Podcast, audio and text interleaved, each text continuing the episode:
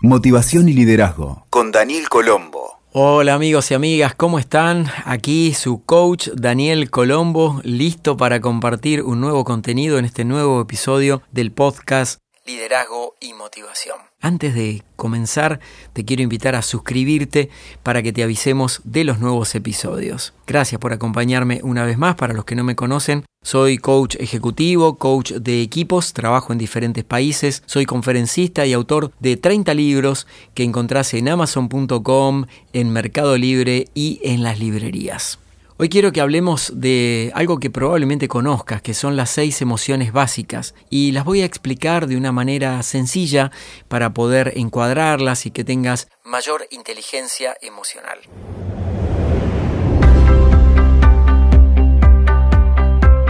En estos tiempos, donde el coeficiente intelectual no es todo, las emociones cobran protagonismo. Las habilidades blandas o soft skills, como se les llaman, son indispensables más que nunca en los ámbitos personales y laborales. Fue en 1972 cuando el psicólogo Paul Ekman hizo su definición de las seis emociones básicas.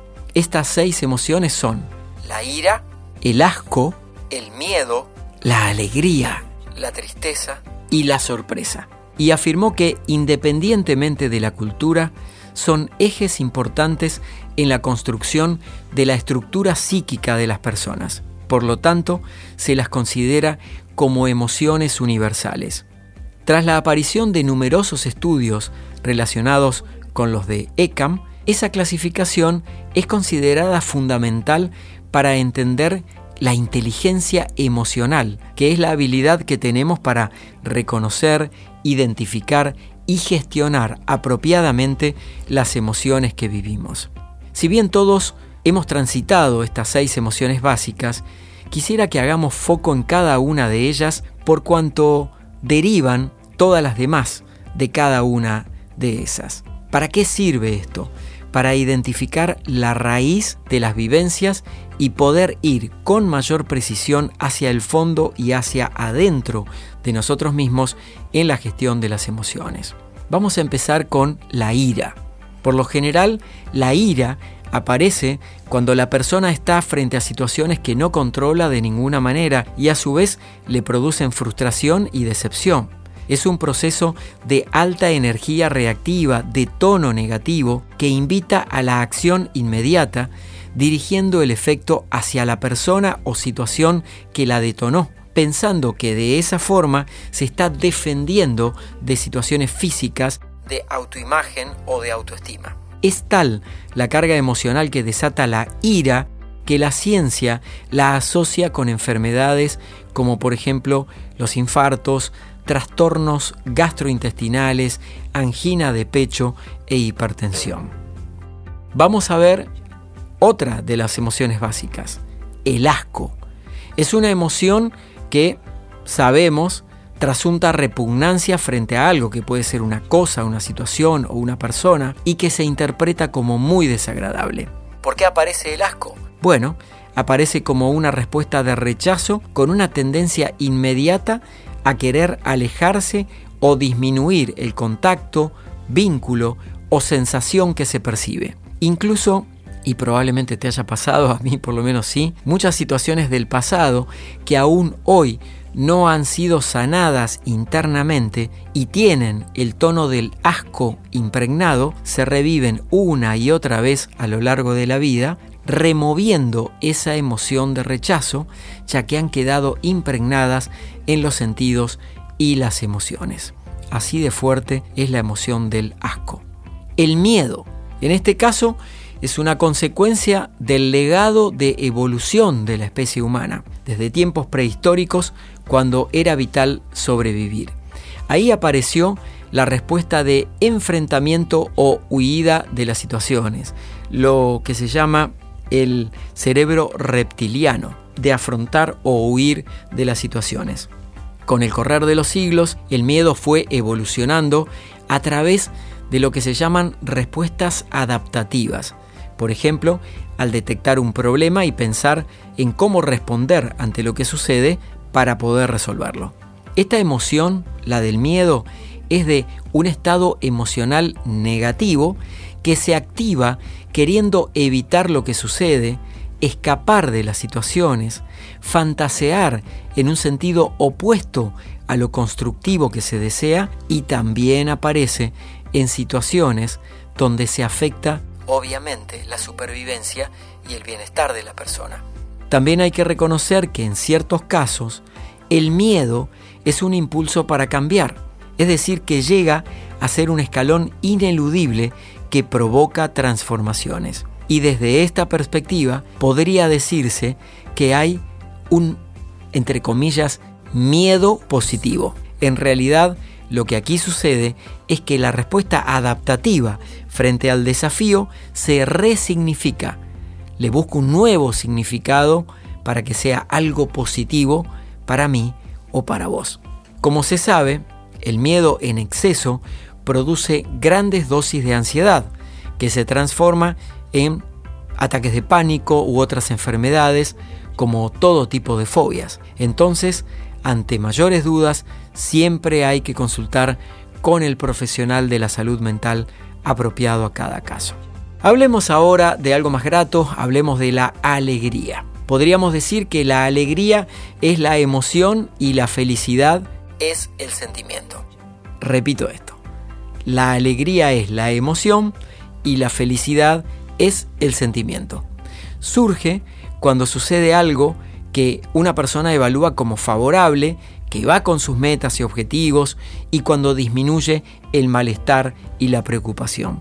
La alegría es asociada con los logros y en este sentido es una de las formas positivas de manifestarla. Hay personas que ya tienen alegría de vivir, como decimos habitualmente en su ADN, y otras que necesitan cultivarla. Yo era de esas personas. Como sea, en este caso son todos beneficios para la salud, ya que se la relaciona con el bienestar en general, el optimismo, la inspiración, la creatividad, la expansión y la mirada de la realidad desde una perspectiva positiva.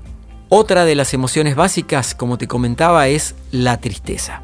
Contrariamente a la alegría, aquí la persona percibe la realidad en forma negativa, con una caída en el ánimo habitual que puede implicar la baja de rendimiento en sus actividades. Según cómo se la viva, va desde sentir congoja, una congoja leve, hasta una pena intensa, el dolor rozando el sufrimiento y podría derivar en enfermedades como la depresión y el infarto.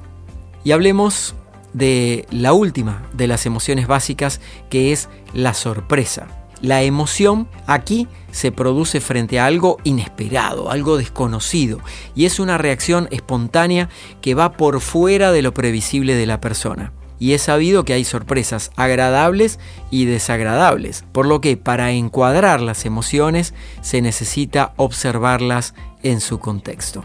Y para finalizar nuestro podcast de hoy, te quiero entregar, como siempre lo hago, soy un coach de resultados, 5 tips para poder trabajar con tus emociones. Primero, identifica la emoción. Ni bien aparece, cada emoción se manifiesta con sentimientos. Conociendo su origen, la raíz, vas a poder dirigirte más directamente a la solución podés llevar un registro de emociones en tu día a día para tener mayor conciencia de cómo transitas cada estado interior. Segundo, no hay emociones buenas y malas, debido a que todas tienen un sentido adaptativo que te ayuda a conocerte y manifestarte mejor. Por lo tanto, cuando estás frente a esas emociones que parecen no contributivas o desafiantes o habitualmente se les llaman negativas, pensás siempre en cuál es el aprendizaje que está oculto y que todavía no lográs visualizar. Lo tercero es la empatía, que es la cualidad de ponerte en los zapatos de los demás y de sentir desde su perspectiva. Una herramienta práctica es ejercer la habilidad de la escucha sin interrumpir. Hablar menos, y yo te propongo que sea el 80% del tiempo escuchar, 20% del tiempo hablar en tus intercambios con los demás y estar totalmente presente con cada persona evitando las distracciones. Cuarta clave, observa tu lenguaje. Las palabras que utilizás para comunicarte de cualquier forma, escrita, oral, no verbal con los gestos, determinan estados de conciencia dentro tuyo. Si tu forma de expresión contiene gran cantidad de palabras no contributivas, es probable que tengas tendencia a reaccionar ante lo que sucede en vez de cooperar de la mejor forma posible. Entonces cambia tus pensamientos y cambiará tu enfoque porque irás modelando tu modelo mental. Y el punto número 5, autorregular las emociones. Significa poner en la balanza el nivel de intensidad ante lo que sucede. Si permanentemente sobre reaccionás, estarás con un desborde emocional todo el tiempo. La sugerencia es que, frente a lo que sucede, puedas elegir la mejor actitud posible y desde ahí empieces a conectarla con acciones positivas en el sentido de lo que pensás que es mejor en cada caso. Por ejemplo, en vez de hablar por hablar en una conversación delicada, elegí el silencio como acción concreta. En vez de discutir siempre un mismo tema, plantea permanentemente secuencias de tres soluciones alternativas diferentes. Y vas a ver cómo progresivamente empezarás a formatear tu mente con una nueva forma de pensar y de vivir tus emociones. Espero que te haya interesado este tema de las seis emociones básicas. Hay muchos modelos que hablan de otra cantidad de emociones. El modelo original son estas seis que he compartido con vos y te quiero agradecer por acompañarme, por escucharme una vez más. Para mí es muy importante saber que el mensaje llega. Te invito a comentar aquí y también en mis redes sociales y a suscribirte a este canal de podcast para que te avisemos de los nuevos episodios. Si te queda alguna duda o querés interactuar conmigo, podés hacerlo a través de mis redes sociales y de mi página web que es danielcolombo.com. Hasta la próxima. Escuchaste Motivación y Liderazgo con Daniel Colombo. WeToker. Sumamos las partes.